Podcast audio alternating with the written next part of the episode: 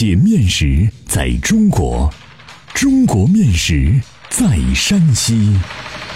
两千多年的可考历史，孕育出独特的三晋饮食文化。面食展现了山西人的睿智巧思，蕴含了深厚的人文底蕴。道不尽的面食文化，说不完的舌尖美味。百集系列广播节目《山西面道》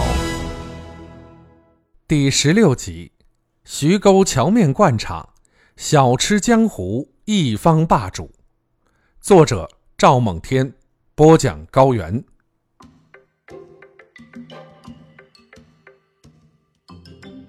太原不仅是一个开放的城市，也是一个包容的城市。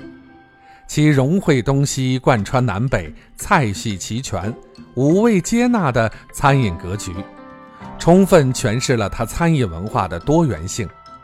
特别是千姿百态、丰富多彩的地方小吃，让这个内陆城市散发出无限的魅力。可以说，当今太原饮食江湖八仙过海，各显神通，一派争奇斗艳的景象。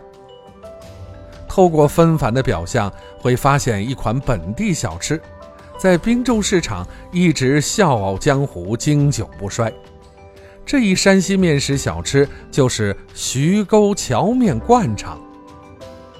徐沟荞面灌肠是清徐一大产业。每天有十几吨运进太原，其产量在小吃市场占有很大比例，和外来的面皮担担面相抗衡。无论你在宾馆、饭店还是酒楼餐馆，若想品食或者下酒，点之即来。如若当做主食享用，街头巷尾时时排档，随处都有。即使在家享用美食，也非难事。可从菜市场或者副食店买回面片，自制佐料调食。徐沟荞面灌肠的吃法大致分为凉调和热炒两种，凉调又根据调料的不同分为多种风味，有蒜醋味的，有椒卤的，放不放辣椒则根据个人喜好而定。热炒的也有几种，纯粹的炒灌肠是一种。配了豆芽的是另一种，食市小摊上豆芽炒灌肠最为人们喜爱，常常被女性当做主食享用。徐沟荞面灌肠使用的原料是一箩面，就是荞麦去壳后完全粉碎不剩皮肤的全麦面，做出的灌肠颜色发青发暗。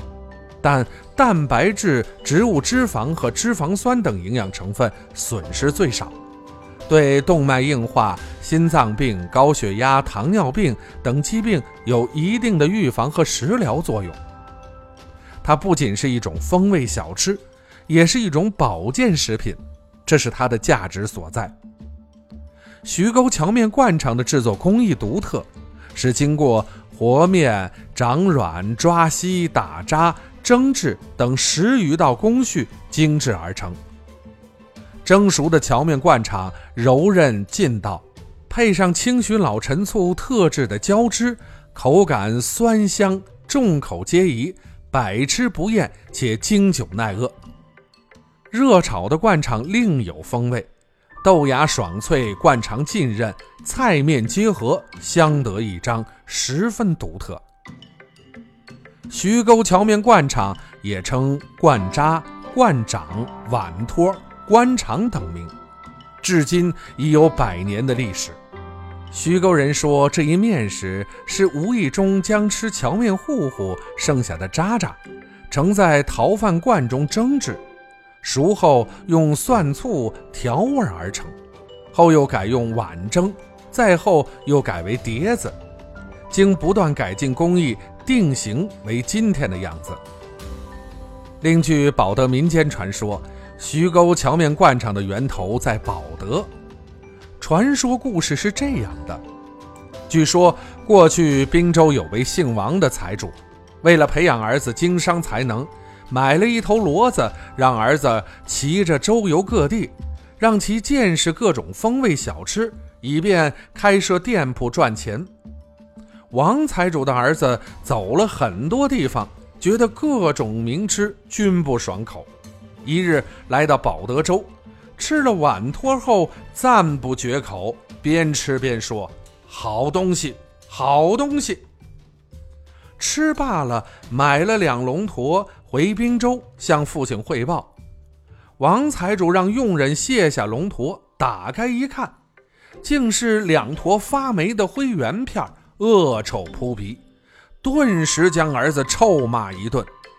王财主的儿子很是委屈，辩解说：“那碗托的确是很好吃的，不信你去保德州尝尝。”佣人们帮着解围：“老爷，别生气了，少爷年轻没经验。”赶着骡子走了五六天，好东西变坏也是难免的。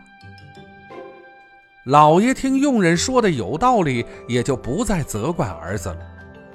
为了验证真假，王财主亲自到保德走访了一回，并亲自品尝了碗托，觉得确实香得很。又看到碗托摊子生意兴隆，是赚钱的好买卖。就请摊主到滨州自家府上传艺，但保德碗托摊主遵守秘方不外传的规矩，只向王财主家厨传授了粗面制法，蘸汤的配方并未告知，因此制出的碗托与保德碗托迥然不同。王财主问其缘故，答曰：“井水做的哪能与黄河水做的一样？”一方水土养一方人，就像你们滨州人说话，哪能和保德人说话一样？王财主信以为真，只好作罢。王财主是聪明人，后来开了碗托铺，改叫灌厂，还在凉条的基础上创新出焦卤和热炒的吃法，让荞面灌肠有了自己的特色，很受当地人的认可。因此，王财主的灌肠铺还是赚了不少钱，其做法一直流传至今。徐沟在清徐县东南，离太谷祁县较近，也是晋商的发祥地，素有经商的传统。徐沟桥面灌肠之闻名遐迩，与徐沟人的商业智慧不无关系。一个小小的桥面灌肠能做到今天这样的风流，不得不为徐沟人竖起大拇指。欢迎继续关注《山西面道》第十七集：船头饼，农家自制的饼干。